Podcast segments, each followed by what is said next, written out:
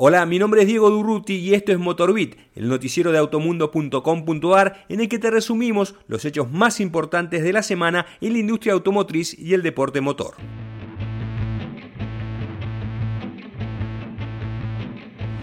En este episodio, los lanzamientos de la nueva Chevrolet Tracker y el Ford Bronco. Matías Rossi listo para el estocar brasileño. Sebastián Vettel correrá para Aston Martin. Gran victoria de Lewis Hamilton en el Gran Premio de Hungría. Tal como dicta la nueva normalidad, Chevrolet presentó de manera virtual a la nueva Tracker. Este flamante SUV llega desde Brasil para reemplazar a la generación que se había lanzado en 2013. En Chevrolet Argentina confían que la nueva Tracker se convertirá en gran referente de su segmento, y esa confianza está depositada en un nuevo diseño, más tecnología y una importante particularidad, conectividad con Internet Wi-Fi a bordo. También tiene un nuevo motor de 3 cilindros 1.2 turbo con 132 caballos y 190 Nm de torque. La nueva Chevrolet Tracker llega con tres niveles de equipamiento y cuatro versiones. Mientras que Ford devolvió la vida a su emblemático todoterreno Bronco, que ya se comercializa en el mercado estadounidense en tres variantes, dos puertas, cuatro puertas y Sport.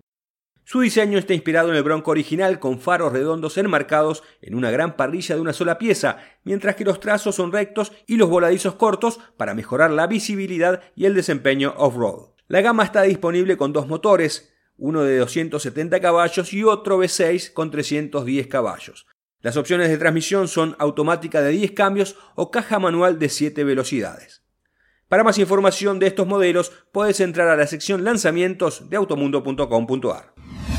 Pese a la pandemia de coronavirus, Matías Rossi ha mantenido sus planes de alternar su participación en el Super TC 2000 y el Top Race con su primera incursión en el Estocar brasileño. Es por eso que viajó al país vecino para sumar sus primeros kilómetros con el Corolla del Full Time Sports, equipo que representará de manera oficial a Toyota. Tras las pruebas realizadas en el circuito de Velocità, Rossi resumió así su experiencia. Bueno, terminamos la prueba acá en Velochita.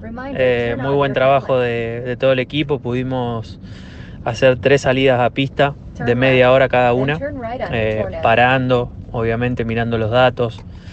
No hicimos demasiados ajustes en el auto porque la idea era eh, yo poder adaptarme un auto que me pareció difícil de manejar. Me gustó mucho el motor, la potencia del motor. El auto es un auto pesado, eh, que tiene, por ahí no tiene mucha, mucha carga aerodinámica. Este año perdí un poco de carga. Y, bueno, se hace difícil en las curvas rápidas sobre todo, así que fui girando, tratando de, no cometer errores, ir interpretando los datos que teníamos del equipo, tanto de, de como de Nelsinho en el, en el test anterior, así que bien, muy conforme. Eh, pudimos llevar el día adelante, así que bueno, ahora a hacer un trabajo más fino de análisis en la semana eh, en el equipo full time y ya esperar la carrera de Goiânia. El debut de Matías Rossi en el estocar brasileño será el próximo fin de semana en Goiânia. El futuro deportivo de Sebastian Vettel en la Fórmula 1 podría estar vinculado a Aston Martin, marca que regresará a la categoría en 2021 utilizando la estructura de Racing Point. Según medios alemanes, el cuatro veces campeón que termina su contrato con Ferrari a fin de año podría reemplazar al mexicano Sergio Pérez, quien continuaría su campaña en Alfa Romeo o Haas. No me siento presionado por tomar una decisión rápido. Lo más importante para mí es tomar la decisión correcta, aseguró Vettel. Pero lo más importante en el mundo de la Fórmula 1 ocurrió en el circuito húngaro Ring, escenario del Gran Premio de Hungría, la tercera fecha de la temporada 2020. Ahí el inglés Lewis Hamilton de Mercedes fue el gran dominador y con ese triunfo, el octavo que consigue en la pista húngara y el tercero consecutivo, se convirtió en el nuevo líder del torneo. El podio lo completaron el holandés Max Verstappen de Red Bull y el finlandés Valtteri Bottas con el otro Mercedes. Hamilton, que el sábado había logrado su pole position número 90, no tuvo inconvenientes para mantenerse al frente del pelotón luego de una largada que se realizó sobre una pista húmeda por la lluvia de la mañana. El múltiple campeón logró tal diferencia sobre el resto de sus rivales que a pocos giros del final entró a boxes, calzó gomas blandas y fue en busca del punto extra por el récord de vuelta, que obviamente consiguió. Quien también se lució fue Verstappen. El holandés fue protagonista de un fuera de pista a 10 minutos de la largada cuando los autos habían sido habilitados para buscar su lugar en la parrilla. Por suerte para él, sus mecánicos lograron reparar a tiempo su vehículo y eso le permitió mantener el séptimo lugar de la grilla.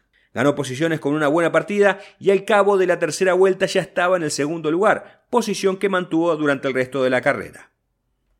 Mientras que Bottas se perdió una gran oportunidad de defender el liderato del campeonato. Largó mal, perdió posiciones y se debió conformar con el tercer puesto, después de completar el último giro a escasas milésimas de Verstappen. Para Ferrari volvió a ser una jornada decepcionante con sus dos pilotos a una vuelta del ganador. El mejor fue el alemán Sebastian Vettel, que terminó en la sexta posición, mientras que el monegasco Charles Leclerc finalizó un décimo. Luego de tres carreras consecutivas, la Fórmula 1 se tomará un breve descanso para retornar a la acción el 2 de agosto con el Gran Premio de Gran Bretaña en Silverstone. Si quieres saber más de lo que sucedió en el Gran Premio de Hungría, puedes visitar automundo.com.ar. Y así termina este episodio de Motorbit. Hasta la próxima semana.